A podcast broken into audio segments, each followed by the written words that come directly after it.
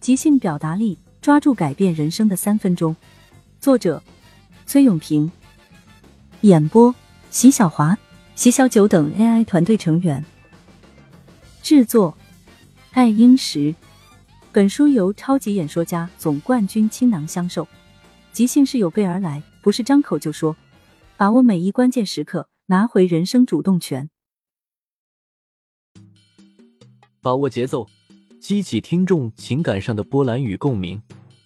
如果你想在演讲开场时就吸引大家的注意力，那你就可以在开场白上下功夫。但要想让听众一直都对这场演讲感兴趣，你的表达就一定要有感染力。否则，就算你的表达内容再有趣，观点再犀利，都很难将你想要说的展现给听众。在超级演说家比赛中。有一个选手的演讲稿写得非常漂亮，可惜他演讲时语速太快，一整场演讲下来，听众大都没有弄明白他到底想要表达什么，他也因而惨遭淘汰，可谓一大遗憾。生活中，我们常常也会遇到这样的人，比如说我的表妹，她在跟我讲校园见闻时，语速非常快，以至于我不得不几次打断她：“你慢点儿。”你刚才那句我没听清，你再说一遍。他在发微信语音时，讲话速度也非常快，我不得不反复听好几遍，才能听清楚他的话语。还有一类人语速非常慢，让听众都替他着急。例如前几年风靡一时的动画电影《疯狂动物城》，其中有一个经典角色树懒，他的语速慢到让人着急，忍不住想要替他说下去。要是在生活中碰到这样的演讲，我想大多数听众都会昏昏欲睡。那么，如何调整自己的讲话节奏，让自己的表达更有感染力呢？这就是这一节的主题——节奏训练。练习语言节奏有两大方法：停顿和气口。一、停顿。生活中，我们在讲一段话的时候，因为思维活动、情感起伏、呼吸状态的需要。自然而然的，我们会有不同的停顿。在公众表达中，我们不能完全照着生活中的一般状态去停顿，而是需要一定的技巧。千变万化的停顿会给你的语言带来丰富的表现力。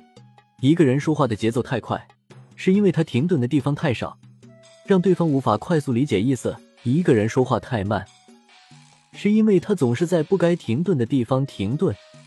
说话节奏就这样被拖慢了。公众表达中最常见的停顿方法有两种：一、逻辑停顿。公众表达中，如果我们的语言节奏出现了问题，词不达意的情况就会时有发生，甚至会打乱整个发言的节奏。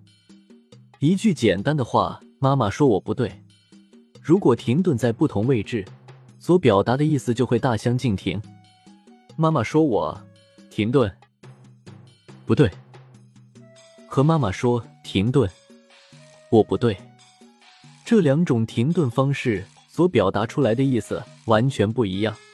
一种让人觉得是妈妈错了，另一种则是我错了。这就是逻辑停顿带来的效果，表达的意思完全不一样。二，情感停顿。我们在讲话时。会本能的受到强烈感召、愿望、心情的支配，在这些支配下所产生的停顿就是情感停顿。这种停顿既可以加强逻辑停顿的效果，又可以不受逻辑停顿控制。这是一种情感表达，它会使你下意识的在某个位置出现停顿。举个例子，如果我想表达我对某个女生的喜欢，我会这样说：“亲爱的，停顿。”我愿为你付出我能付出的一切。停顿。有句话是这样说的：停顿。爱是付出。停顿。不是索取。停顿。我希望你能下来见我一面。这就是根据普通断句方式来进行的停顿，属于逻辑停顿。但情感停顿是可以突破逻辑，来表达自己强烈意愿的。同样的话。我可以采用不同的停顿方式来说，亲爱的，我愿为你停顿。付出我能付出的一切。有句话，停顿，是这么说的。哎，停顿，是付出，不是索取。我希望停顿，你能下来停顿，见我一面。这里的停顿就没有按照逻辑，我只是按照自己当时的情绪状态来完成的情感停顿。这样的停顿往往有着更强的表现力，让对方能够更深刻的感受到你所要表达的感情，也更有感染力。二气口，我们讲话时每个断句之处都需要换气，这就是所谓的气口，就是换气的地方和形式。公众表达时，你需要根据讲话的内容、语义、感情的状态来决定如何换气，气口安排恰当，听众会听得很舒服，演讲者也易于掌握节奏。这样一来，你的感情。就可以通过声音的高低和节奏的快慢来向听众传达。换气的方式有很多，包括蓄气、取气、透气、救气、歇气、大换气、倒抽一口气。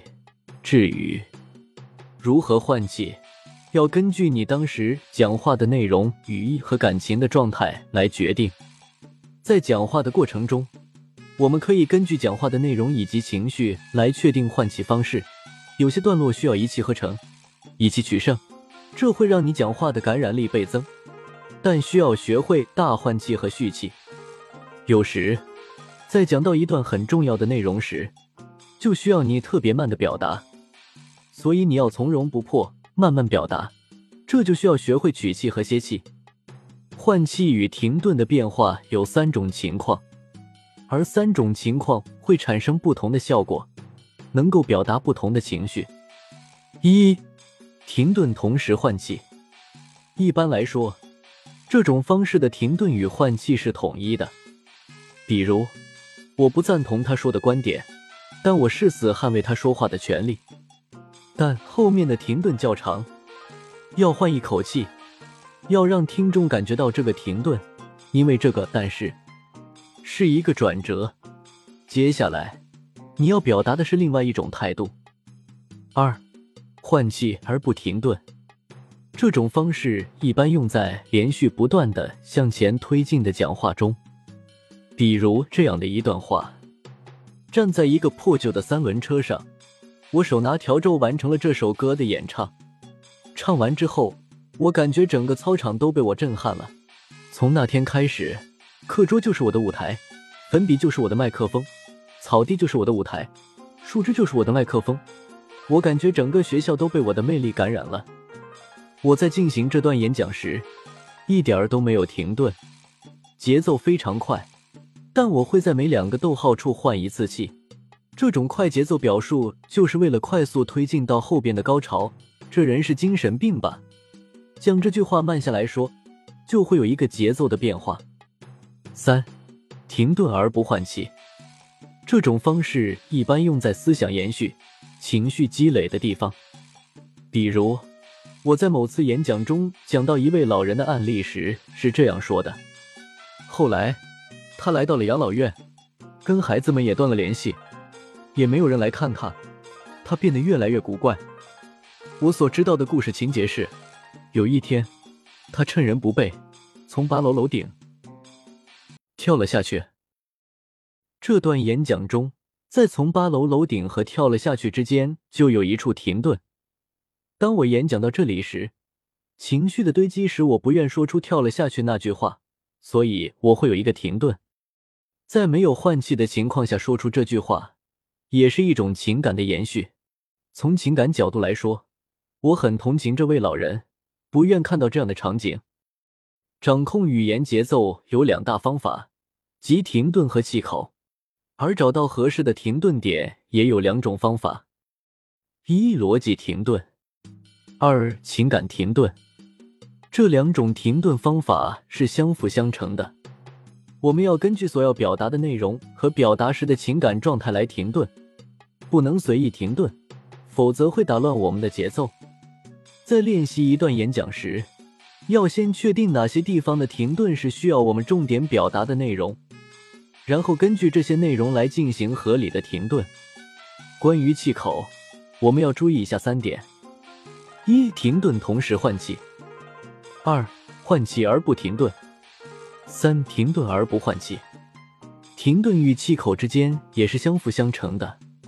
我们之所以要训练这些，是因为语言的节奏能让听众听起来舒服，这时候他们的思路也会跟着讲话内容延续下去。这就是在公众表达时，好的语言节奏所带来的效果。其实，影响语言节奏最重要的因素是我们的气息，气息越稳，讲话时的停顿就越好控制。当气息不够用时，就无法控制好语言的停顿，所以容易在不该停顿的地方停顿，造成节奏混乱、内容表达不清的后果。如果我们能把气息练好，不仅有助于表达能力的提升，同时也会对朗诵、致辞、唱歌等有很大的帮助。发散练习，找一篇顺口溜或快口段子，自己划分一下停顿和气口，并反复练习。谢谢你的收听，如果觉得有价值，请推荐给你身边的人。如果有想法和建议，可以在评论区留言。关注订阅不迷路，方便下次收听。本集制作。爱英石。